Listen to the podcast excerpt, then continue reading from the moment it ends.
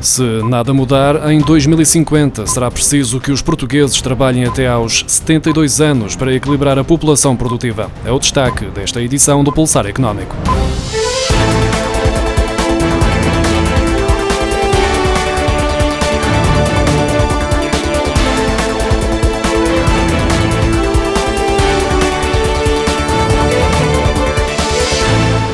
Portugal é dos países da Organização para a Cooperação e o Desenvolvimento Económico, onde os trabalhadores vão ter de trabalhar mais tempo, além dos 64 ou 65 anos, de modo a manter o peso da população em idade produtiva face à população total. De acordo com um estudo da OCDE, dentro de 30 anos, se nada mudar na estrutura produtiva e demográfica, os portugueses vão ter de trabalhar em média mais 8 anos, além da idade de referência para a reforma, o que significa que o peso da população capaz de trabalhar só se mantém estável nos níveis atuais se se essas pessoas em condições ativas se reformarem aos 72 anos ou mais tarde.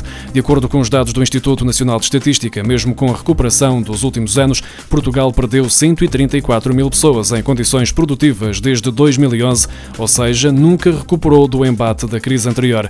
E em 2020 apareceu a pandemia, dando origem a uma crise ainda mais agressiva, que fez aumentar brutalmente a inatividade. O número de jovens dos 15 aos 34 anos que não estudam, não trabalham nem frequentam formação diminuiu de 15,2% em 2014 para 9,5% em 2019, de acordo com o relatório do Conselho Nacional de Educação. No entanto, este indicador é muito variável nas diversas regiões de Portugal, com destaque para o centro do país, onde a percentagem desce para 8,2%. Na Madeira e nos Açores, este é um problema mais notório. No ano passado, 16,4% dos jovens destas regiões não tinham qualquer ocupação. No que toca ao desemprego, os jovens foram os mais atingidos no ano passado, sendo que ter mais qualificações é sinónimo de conseguir encontrar um trabalho mais rapidamente e de ter melhores salários. O grupo com mais qualificação escolar registrou um rendimento líquido médio 85% superior ao da população que estudou apenas até ao ensino básico, enquanto na União Europeia esta diferença é de 73%.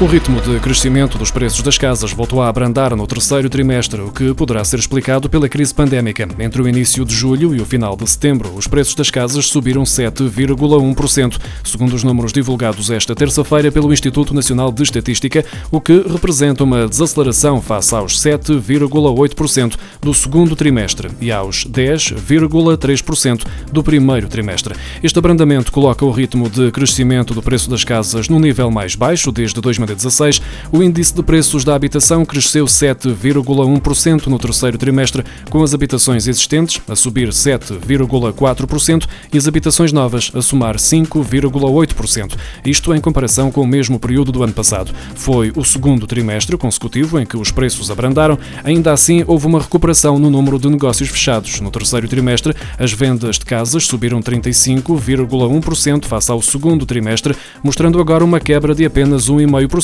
em relação ao ano passado. No Boletim Económico de Dezembro, divulgado esta semana, o Banco de Portugal fez uma análise à evolução do consumo de diferentes grupos de consumidores e concluiu que os gastos dos mais ricos registaram uma queda maior e a poupança uma subida superior à das camadas mais pobres.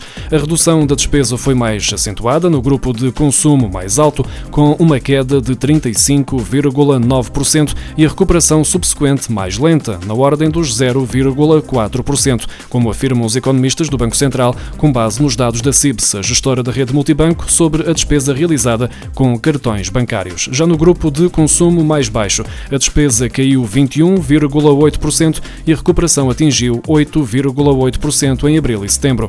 De acordo com a análise do Banco de Portugal, esta realidade poderá estar associada ao teletrabalho, mais frequente nas profissões de quem é mais rico, evitando gastos fora de casa com cartões. Além disso, a estrutura de consumo deste grupo e as restrições da pandemia explicam o resto. Os bens essenciais essenciais pesam menos no orçamento destes cidadãos, ao contrário dos bens duradouros e mais caros, cuja aquisição acabou por estar mais limitada pelas restrições impostas pela pandemia.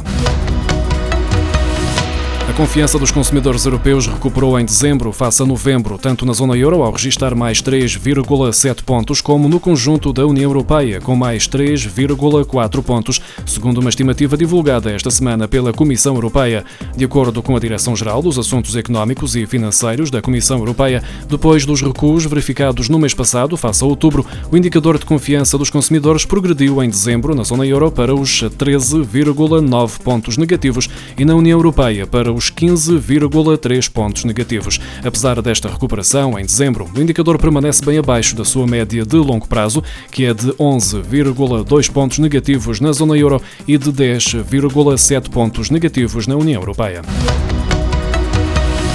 Os apoios extraordinários criados pelo Governo no âmbito da pandemia já beneficiaram 2 milhões e 400 mil residentes em Portugal, o que significa que um em cada quatro portugueses já recebeu apoio da Segurança Social. O balanço de todas as medidas dá conta de que o valor gasto em apoios e isenções contributivas ascende a 2.300 milhões de euros e abrangeu ainda 152 mil empresas. Dos 13 principais apoios criados desde março, o layoff simplificado foi o que teve o maior peso nas contas públicas e no número de beneficiários. Adiós.